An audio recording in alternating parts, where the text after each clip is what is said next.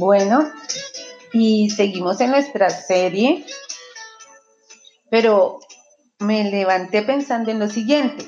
¿Alguna vez escribiste una carta a Santa Claus? Yo voy a hablarte desde lo profundo de mi corazón. Yo sí lo hice. Yo crecí eh, en una familia donde eh, se acostumbraba a escribir la carta, lo que queríamos, y lo anotábamos, y luego el 24 de diciembre nos levantábamos y buscábamos debajo de la cama, debajo de las almohadas, por todo lado, con mis primos a ver qué había llegado. A uno les daban regalos más finos, a otros menos finos, y nosotros no entendíamos en aquella época por qué Santa Claus nos daba algunos regalos diferentes, a otros más lindos, a otros los que esperaban, y llegaban regalos que nunca se pedían en las cartas. Pero hoy yo quiero expresarte algo que va mucho más de una lista de deseos o de una promesa rota.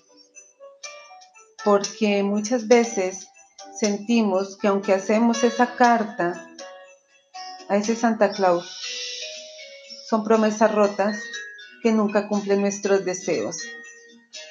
Desde que tengo uso de razón, escuché muchos decir, pórtate bien para que Santa Claus te traiga muchos regalos en Navidad.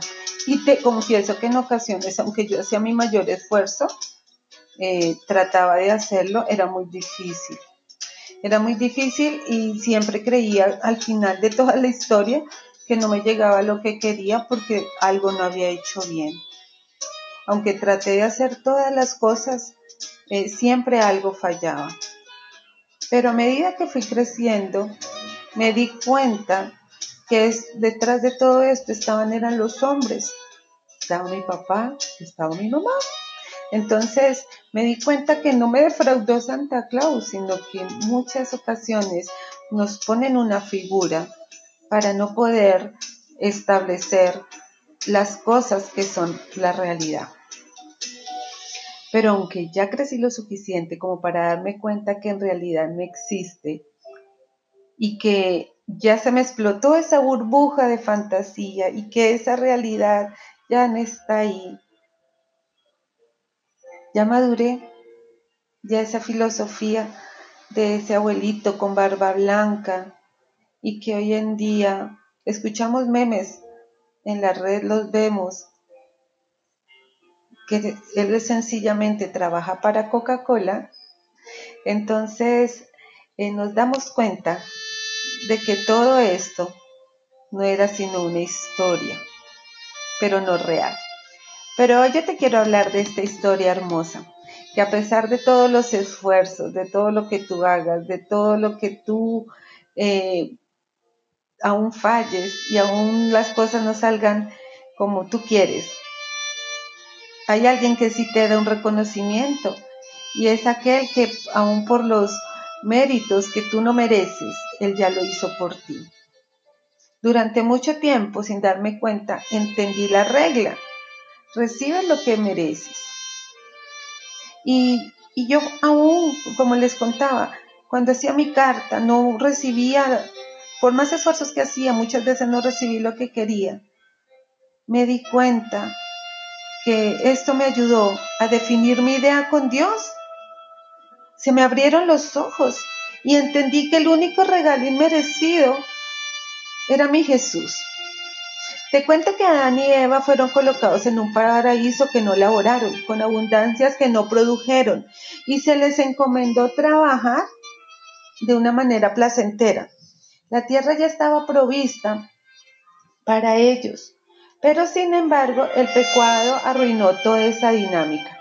Por primera vez el ser humano experimentaría la consecuencia de sus hechos.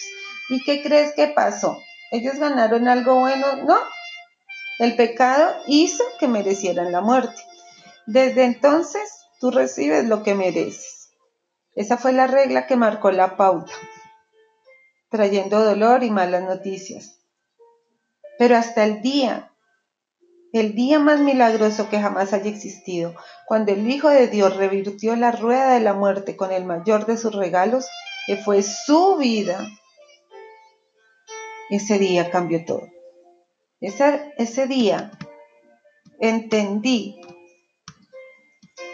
que todo iba a cambiar, que aún mi castigo, el mal comportamiento, Él lo podía revertir. Jesús fue el único que ha algo bueno en mi vida y Él vivió una vida perfecta para darme a mí una vida perfecta. Aunque yo merecía haber pagado por mis errores, haber ido aún a esa cruz, Él lo hizo por mí. Él tomó mi lugar. Y eso es lo que yo quiero hablar. Que muchas veces escribimos historias falsas, historias irreales, irreales. Nos creemos esas historias, pero hay alguien que ya escribió la historia por ti. Y Él es el que te da en esta temporada, en este tiempo, un regalo que aunque no lo merecías, Él ya lo tiene para ti, que es la vida eterna.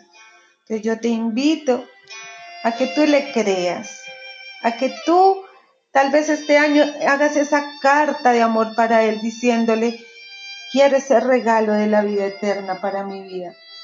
Quiero entender que soy libre de la culpa que estaba sobre mis hombros.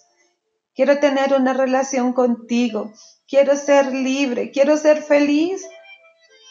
Y eso sí te lo puede dar Él. Y Él te va a dar eso.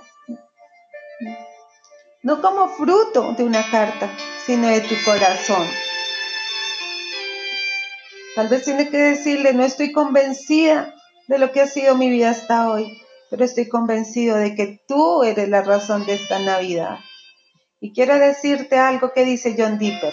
Santa Claus es la ley, y hoy en día las redes dicen, él trabaja para Coca-Cola, ese abuelo de barba blanca. Pero yo te digo, Jesús es el Evangelio, Jesús es la promesa, Jesús es la vida, Jesús es mi regalo prometido. Te bendigo en el amor de nuestro Señor Jesucristo. Y seguimos en esta serie porque ha sido una tremenda bendición para mi vida y quiero compartirla contigo.